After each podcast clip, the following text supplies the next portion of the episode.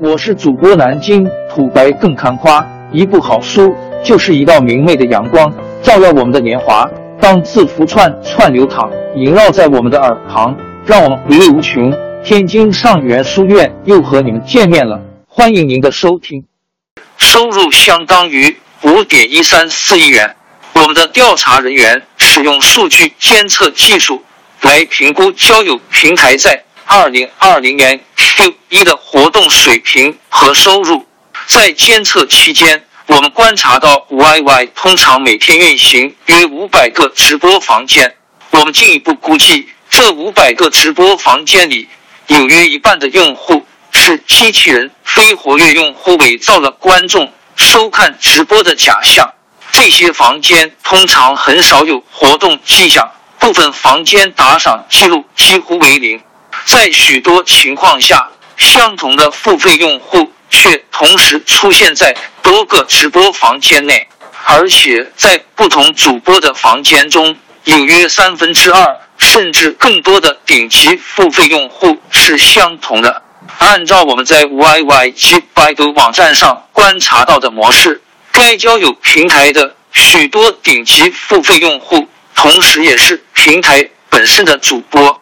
我估计可能有多达百分之九十的付费用户，同时也拥有主播身份。在监测期间，我们观察到一个交友频道房间的最高礼物收入约为每周十五万元人民币，而截至二零二零年三月，排名前十的。交友频道主播的周礼物收入从每周一点六万元到九点九万元不等。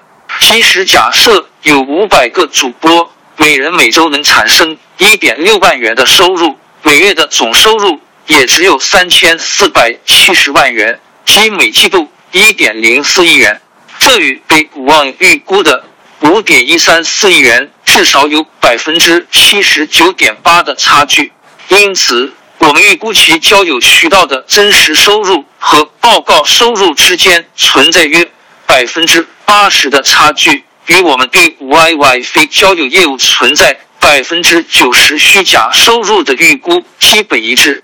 我们的研究发现，在 YY 直播生态系统中，这个很少被提及的业务，并非是一个秘密武器，或者称之为摇钱树，而是另一个谎言而已。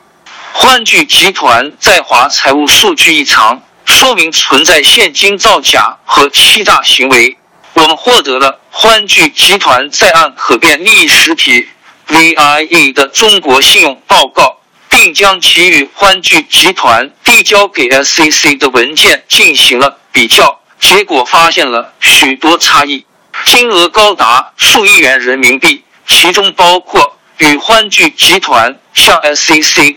报告的数据相比，其在华报告的财务数据存在严重现金短缺的情况。这种差异，尤其是现金余额方面的差异，表明该公司存在操纵或欺诈行为。例如，欢聚集团于二零一八年递交给 SCC 的文件显示，公司持有十亿元人民币的长期存款。我认为。这个数字很可能是捏造出来的，或者被大幅夸大了，因为该公司的在岸可变利益实体并未持有如此多的长期存款。粗略对比一下这两者的财务报表，就能看出这一差异。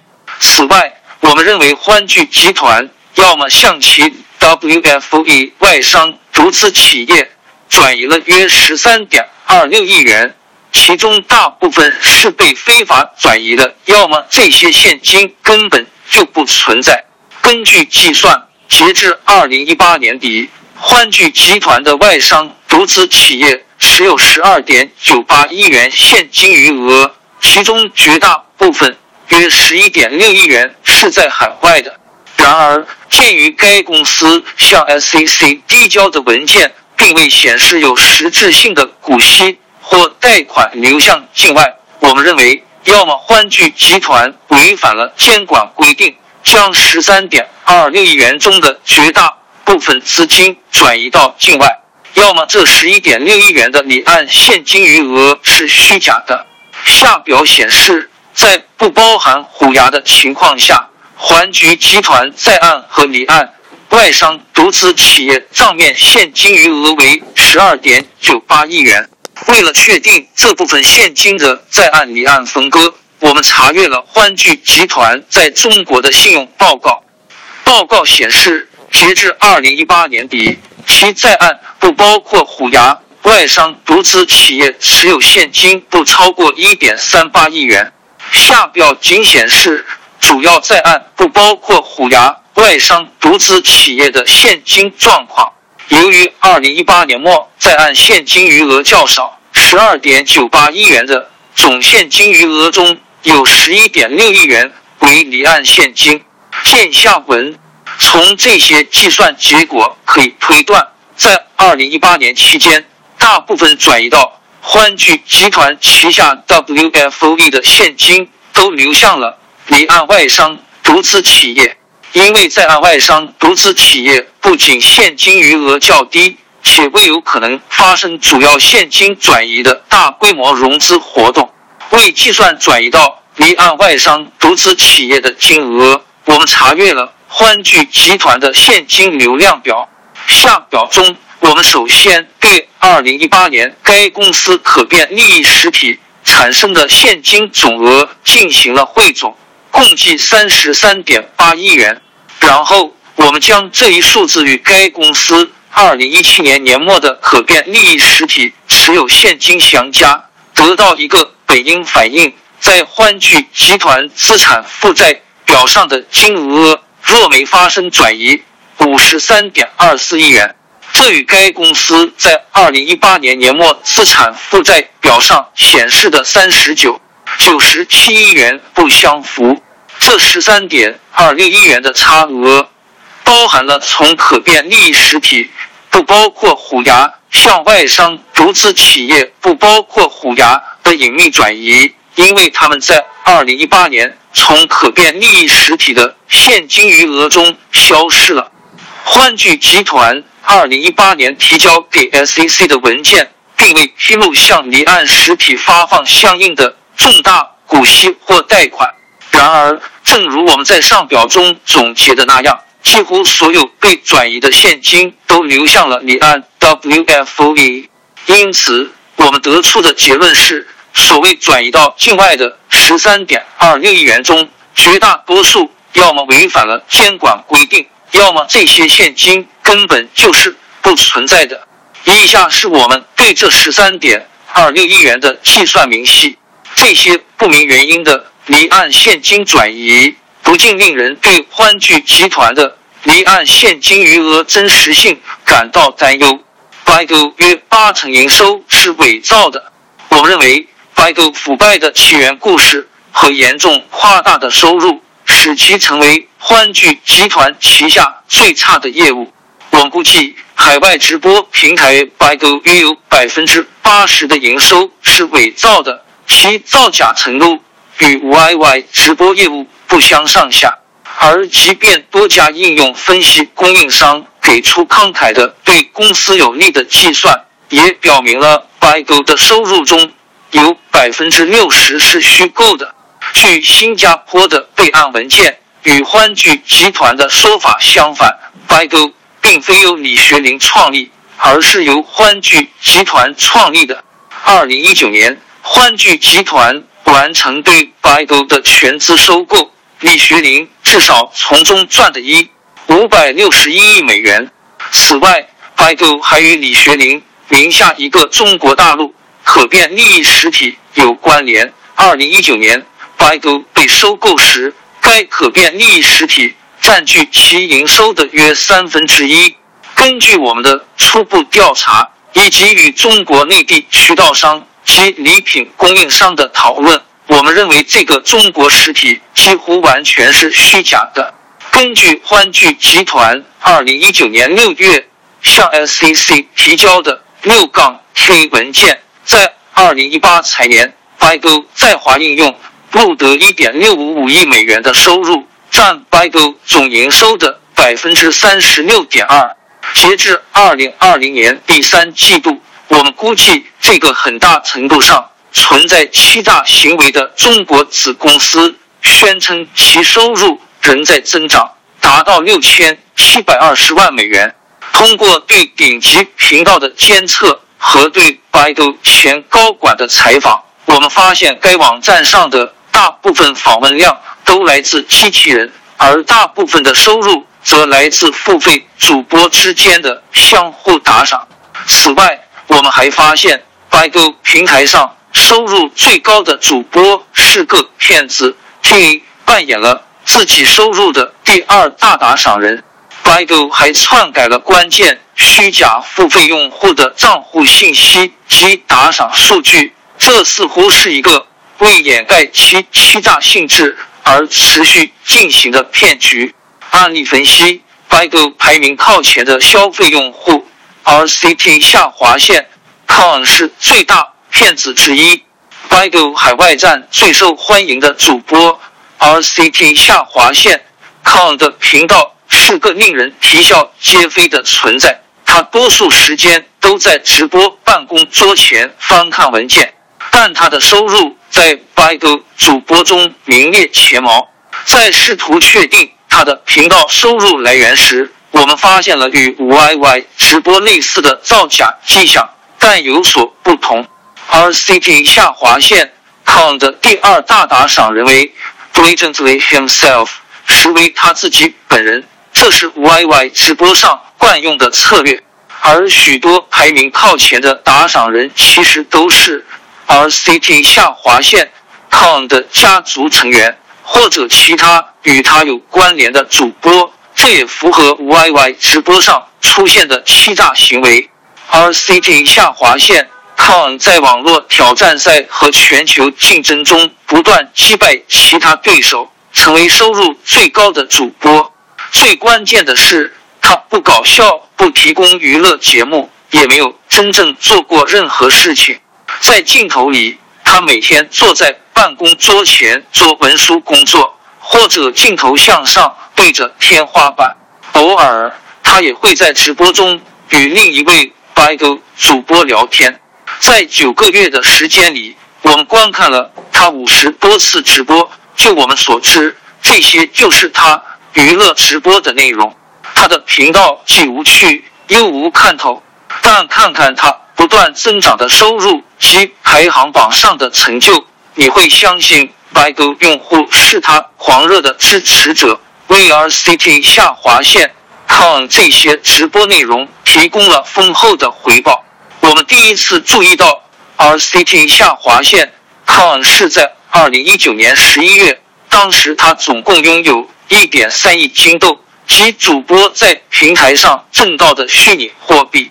但到了二零二零年三月底，他又收获了五千一百五十万颗金豆，这意味着他每个月的收入。约为五万美元，即使对于一个优秀的主播来说，这也是一笔丰厚的报酬。更何况是一个直播没干货的主播。荒谬的事，还不止于此。二零二零年三月，他再次登顶全球排行榜，在挑战赛的最后三十分钟，以激增约一百七十万颗金豆的成绩跃居第一。我认为，他用那独特的墙壁。和天花板瓷砖迷住了他的观众。从下面的一系列照片中可以看出，在这场比赛的最后三十分钟内，Con 不仅没有任何娱乐直播内容，而且在冲榜到第一名时也面无表情，甚至几乎没有抬头看一眼镜头。通过对百度前员工的采访，我们了解到。RCT Con 既是 RCT 家族的掌门人，也是人才中介的管理者。讽刺的是，他的虚拟代理公司实际上很缺人。我们认为他的主要工作是为百度推广，以及进行内循环打赏，为百度制造巨额打赏量的假象。当我们考察 RCT 下划线 Con 他的主要打赏者时，发现了三个说明问题的模式。首先，它的主要打赏人都是充值经销商。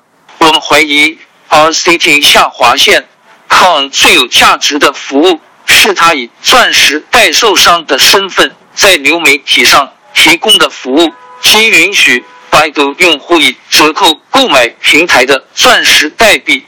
这些都不是真正的付费用户打赏礼物。其次，他的其他排名靠前的打赏者都是同一个家族的成员。这种在紧密结盟的家族内部循环送礼的方式，并非 RCT 下划线康和他的小团体所独有的模式，而是在整个 BIGO 生态系统中随处可见的普遍特征。下表显示了。RCT 家族对相同几个账户做出打赏的关联性质。第三，RCT 下划线 con 的第二大打赏者打赏了两千四百八十万金豆，折现超过四十万美元。RCT 下划线 HINBIN 似乎是他自己本人。就在我们发布这篇报告之前，RCT 下划线。HINBIN 身上发生了一件有趣的事情。下面是他的个人主页。有一天，RCT 下划线榜的第二大打赏者突然变成了 Fami NHA。RCT 下划线 HINBIN 被取而代之。百度更改了大量虚假付费用户的资料。Fami NHA 不是新进的打赏者，他的打赏贡献。超过了 RCT 下划线 HINBIN 后跃升至打赏榜第二名，但贡献和排名最高的打赏人的排名没有变化。与此同时，RCT 下划线 HINBIN 的用户名、主页图片、用户家族、百度 ID 和大多个人信息都被快速更改，而金豆贡献总数被重置为零。我们对 RCT 下划线 c o n RCT 进行了将近一年的跟踪，在这期间，HINBIN 的知名度持续上升。浑水认为，百度的某个管理人员终于意识到，在公开场合展示他们获得最多打赏的主播，同时也是他自己的第二号打赏者，是一件多么愚蠢的事。我们还注意到，这不是 RCT 下划线。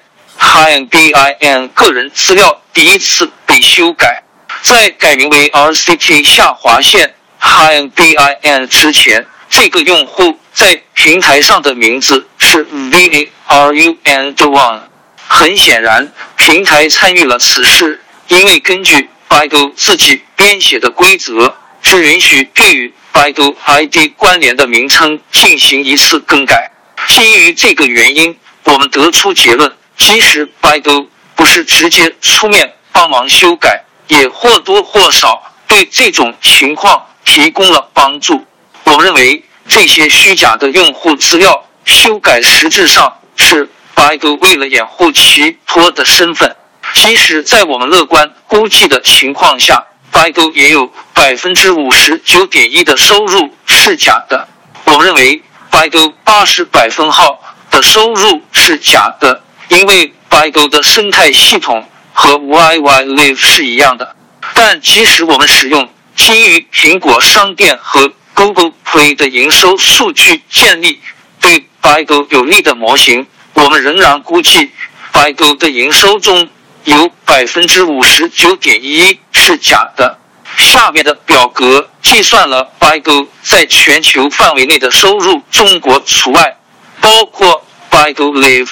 Wiki、IMO 和 Hello You，我们发现，在我们保守的情况下，通过比较 App Store 的收入数据和大量对公司有利的调整，百度的百分之五十九点一的收入似乎是虚假的。这些数据是从苹果和谷歌游戏商店的各种第三方应用数据监控服务中收集而来的。我们根据公司披露的信息和对前员工的采访，向上调整了他们报告的数据。我们得出这百分之五十九点一的作假比例，还考虑了未计算的收入来。